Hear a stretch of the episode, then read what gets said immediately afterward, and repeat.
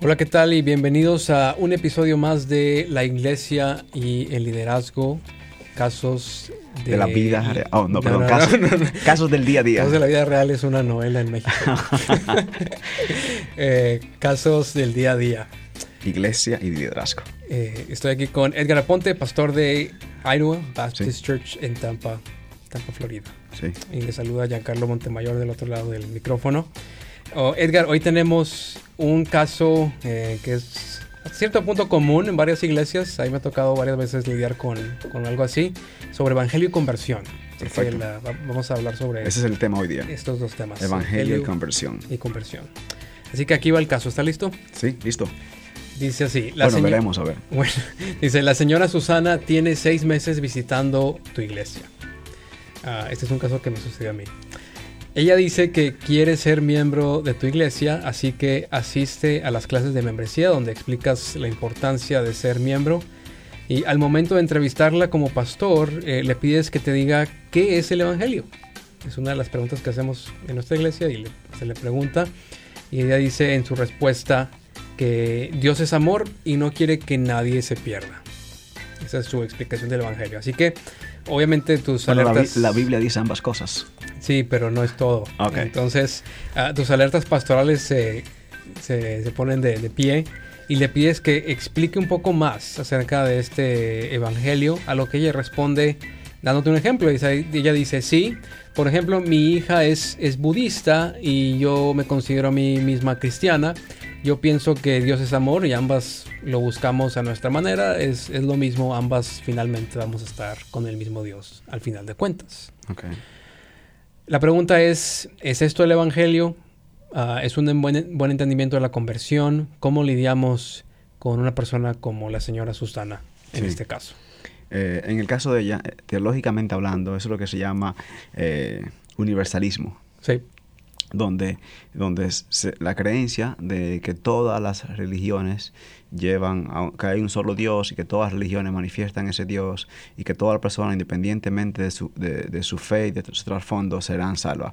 Eso es antibíblico, es antitético al Evangelio.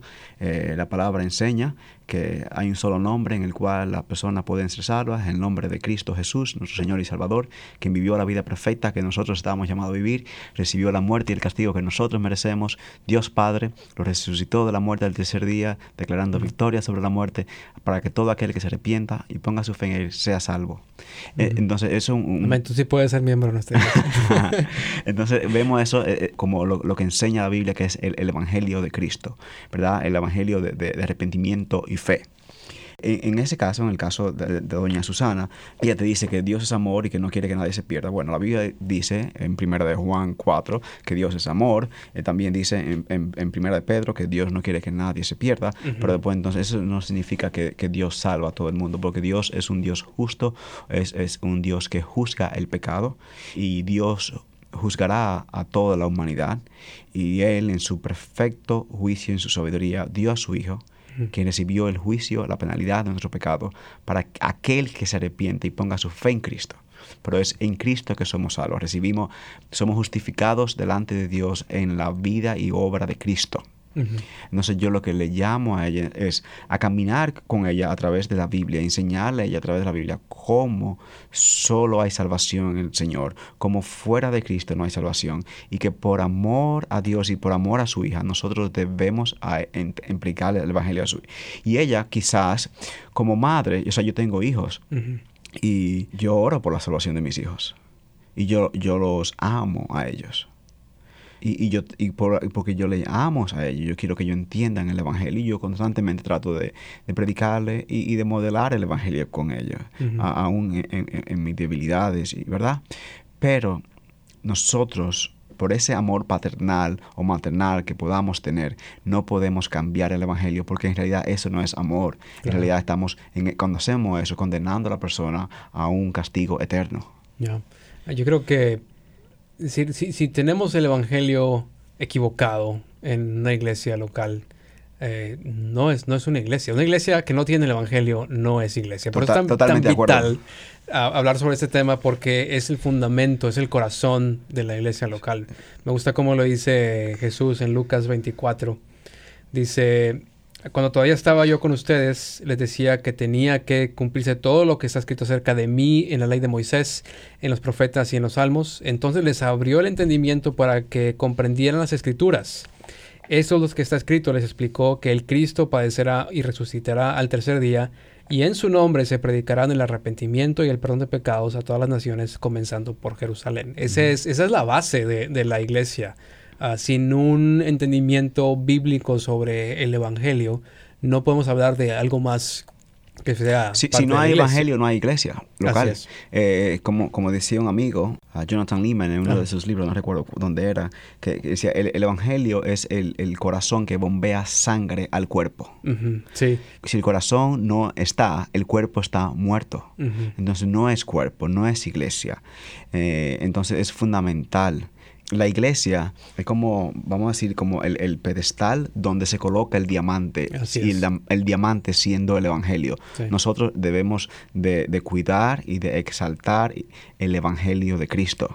Sí, la ilustración que he escuchado es que la iglesia es como la, argolla ¿sí? de, un uh, anillo, y uh, el, diamante es el evangelio. Entonces la iglesia es la que levanta, es la, iglesia sirve a su propósito conforme levanta y exalta ese evangelio. ¿sí? Ya podemos hablar de, otras cosas acerca de la iglesia que son importantes, pero si no está ese diamante, entonces no hay tal cosa como... Y, y, algo que es importante, que de hecho recientemente, creo que era en el día de ayer, conversaba con una persona de mi iglesia y decía, el Evangelio, a, veces personas tienen una idea errada, que el Evangelio es algo que recibimos una vez cuando nos convertimos y ya. No, nosotros como creyentes necesitamos el Evangelio cada día.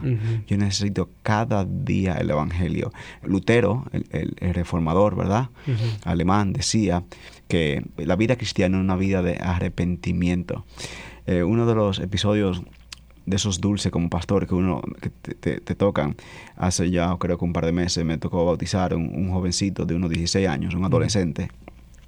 Y yo le pregunté cuando estaba entrevistándolo a él antes para, para el bautismo, eh, conociéndole, eh, dice, ¿tú te has arrepentido de tu pecado y puesto tu fe en Cristo? Y él me dice, yo me arrepiento cada día. Mm. Ah, yo, wow, me, me, sorprendió mucho su respuesta, pero fue como dulce, sí, ah, así es. Eh, nosotros necesitamos arrepentirnos cada día de nuestros pecados. Por eso necesitamos el Evangelio. El Evangelio no solamente para los inconversos, también para la iglesia. De hecho, en, primer, en, el capítulo 1 de, de, Romanos, Pablo le escribe a la iglesia en Roma y dice, estoy deseoso de estar con ustedes e ir y predicarles el Evangelio. Él está hablando a la iglesia. Él quiere a la iglesia predicar el Evangelio. Entonces, eh, nosotros como iglesia, cada domingo necesitamos predicar, eh, asegurarnos que en la prédica de, la palabra está, se está predicando el Evangelio de manera fiel. volviendo al caso, entonces yo le diría a la señora que, no y, yo trataría de tener más conversaciones con ella para explicarle qué es el Evangelio y qué es la conversión, como, como decíamos. la, conversión es, es eh, pasar, es el arrepentimiento y fe cuando, venimos a Cristo, cuando nacemos de nuevo, cuando pasamos del culto a los ídolos a, la, a la adoración del Dios vivo y verdadero, ¿verdad? Es, eh, yo digo que hay dos monedas en la conversión, el arrepentimiento y fe. Nosotros no, podemos tener fe sin arrepentimiento o arrepentimiento sin fe. Eh, cuando somos adoptados a través del Hijo de Dios. ¿Y qué, hicieron ustedes en ese caso entonces?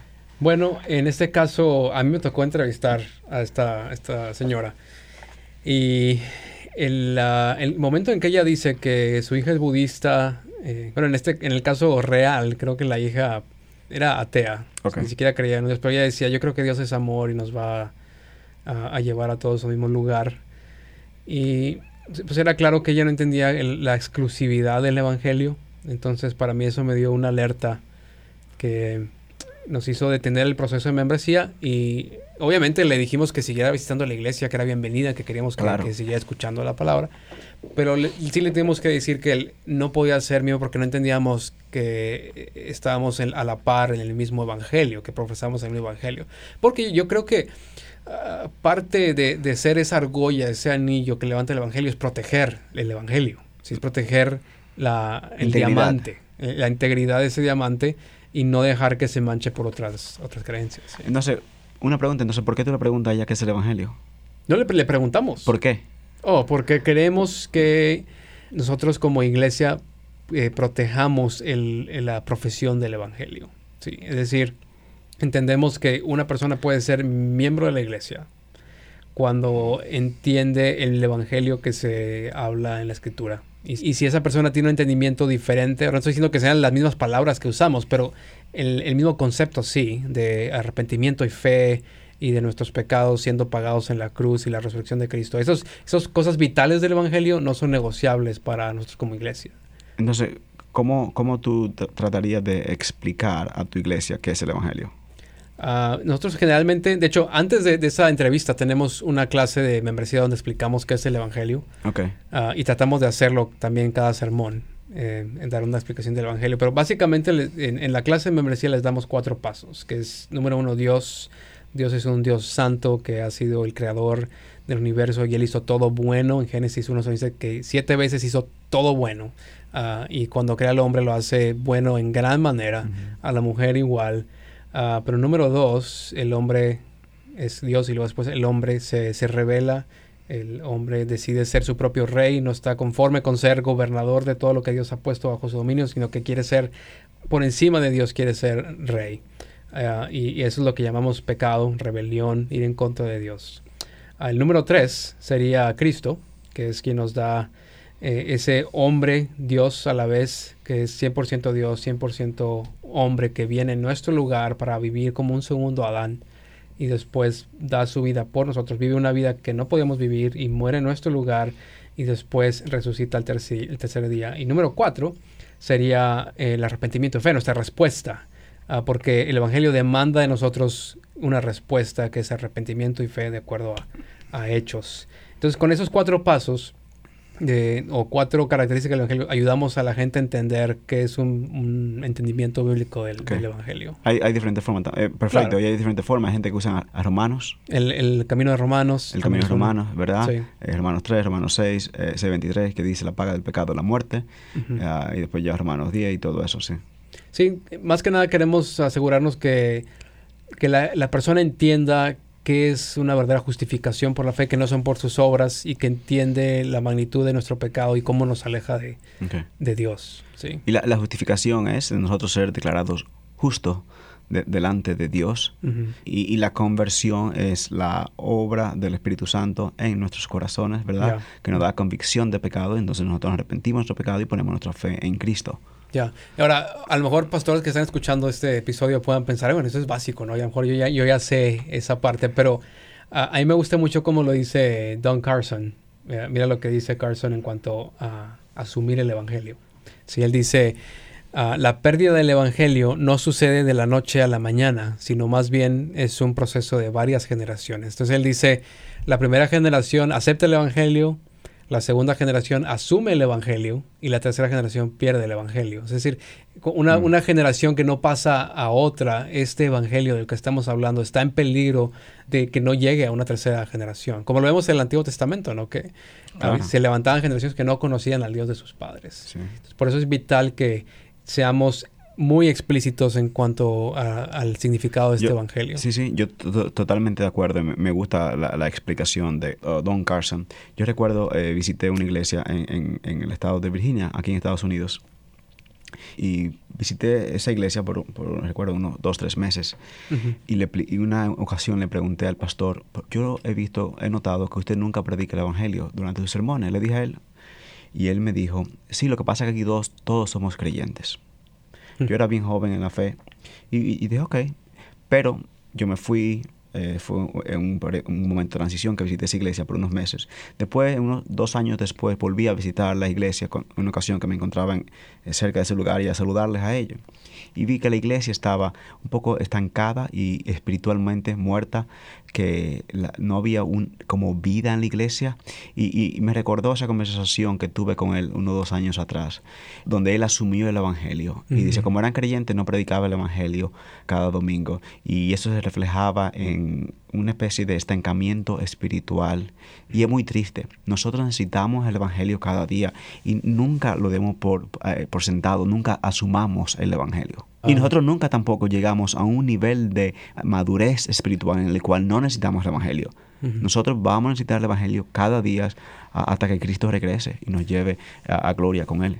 creo que fue Tim Keller el que dice que el Evangelio no es el ABC del cristianismo, sino es de la A a la Z, queriendo Mm. decir que no es algo que nos inicia como cristianos, sino algo que nos mantiene como cristianos. Ese- Ser recordados de, de la fe que tenemos en Cristo y del arrepentimiento, como decía el que entrevistaste, es, es algo que hacemos día a día, no nada más una sola vez. ¿no? Exacto. Ya. Ahora, Edgar, hay confusión en cuanto a qué es el Evangelio porque se ha diluido en, en muchas partes de Latinoamérica y realmente de, de todo el mundo. Así que déjame decirte algunas cosas y tú me dices si eso es el Evangelio o no. Ok. ¿Ok? Uy, me está Ah, poniendo a prueba aquí Empezando ahora. con la señora Susana. El Evangelio es que Dios es amor. No. Eh, Dios es amor, pero el evangelio es más que eso. Ok. El Evangelio es que Jesús va a mejorar tu vida. No. ¿Por qué no? Eh, Cristo vino a, a rescatarte de tu pecado, a salvar tu vida, a darte vida en Él, vida eterna. Nosotros podemos convertirnos y nuestra vida aquí en la tierra puede se- seguir igual o puede empeorar, de hecho, en algunos casos. Eh, el Señor Jesús nos dice, en esta vida tendrán tribulaciones, ¿verdad? Nosotros, eso no significa eso. Eso es lo que en, en teología se llama una escatología sobre realizada, que tratamos de traer los beneficios futuros de la gloria y vivirlo hoy. Eh, el Evangelio no habla de la vida, de, de que la vida presente va a cambiar en términos monetarios o de comodidad. Habla de una resurrección a vida eterna con Cristo Jesús. Y eso debe darnos a nosotros más satisfacción que cualquier comodidad que podamos tener aquí. Entonces, no, no necesariamente el Evangelio va a traerte una vida mejor en cuanto a cosas terrenales. No necesariamente. Una más. El Evangelio es que Jesús quiere ser nuestro amigo. Eh, no. Eh, eso, la, la Biblia habla que Jesús es nuestro hermano, nuestro amigo, pero él, él- es nuestro Señor, Él es el juez, Mm. el, el Señor de señores, el, el juez de todas las naciones. Él es Dios hecho hombre, Somos sus amigos si hacemos, si guardamos sus mandamientos. sin mandamientos. Eso implica que hay, Una sumisión nuestra Exacto. delante de Él. así es. Ahora, ¿qué, qué implicaciones, para terminar, qué, qué implicaciones tiene esto para, para nuestra iglesia? Yo puse aquí cuatro, no sé si este, estás de acuerdo, todavía voy a seguir diciendo, ver. les podemos dialogar. Número uno, ah, asegurémonos como pastores de predicar el Evangelio en todos los sermones. Sí, Sí, creo que hablaste un poco de eso. hemos hablado pero- de eso, eso es sumamente importante. Y la forma más pública, por así decirlo, y natural de, de poder dar un anuncio del Evangelio en la iglesia local, ¿no? Bueno, es que yo creo que si tú predicas fielmente la palabra, tú vas a predicar el Evangelio. Claro. Eh, si tú expones el texto, porque la Biblia nos, nos apunta a Cristo y cuando apuntamos a Cristo vamos a predicar el Evangelio y, y- y- debemos hacer siempre ese llamado al arrepentimiento. No solamente de- eh, dar eh, datos sobre el Evangelio, sino hacer ese llamado a la persona a arrepentirse y creer en Cristo. Yo tengo un amigo que es pastor, un amigo nuestro, Joselo, en el estado de Maryland, el de origen puertorriqueño, él decía, uno de mis, como pastor, de mis mayores temores es ir delante de- del Señor un día y que delante del Señor me diga que alguien vino y se sentó en mi iglesia y nunca, nunca escuchó el Evangelio. No, sí. Muy bien, entonces predicamos el Evangelio. Número dos, otro que he, apuntado aquí es asegúrate que todo individuo que se haga miembro de tu iglesia entiende el Evangelio, como el caso de la señora Susana. Totalmente de acuerdo, es una sumamente pausa importante. si no, si no entiendes el Evangelio. Si muchas de las veces que tenemos muchos problemas en nuestras iglesias porque tenemos personas en la iglesia como creyentes que no son creyentes porque no entienden el Evangelio. Así es. Número 3. Jamás des por sentado que los miembros antiguos de tu congregación entienden el Evangelio. Va otra vez a ese, a- a- no Claro. es solamente para los que van iniciando en el cristianismo, sino lo que nos mantiene. Exacto. Y el último, clarifica a tu iglesia cuál es el entendimiento bíblico de la conversión, que es arrepentimiento y fe. Sí, Me parece muy práctico y Algo- muy correcto. Básico, pero sumamente importante. Muy bien, hasta ahí le dejamos y nos vemos eh, la próxima vez para tratar con estos asuntos de iglesia y liderazgo, un caso a la vez.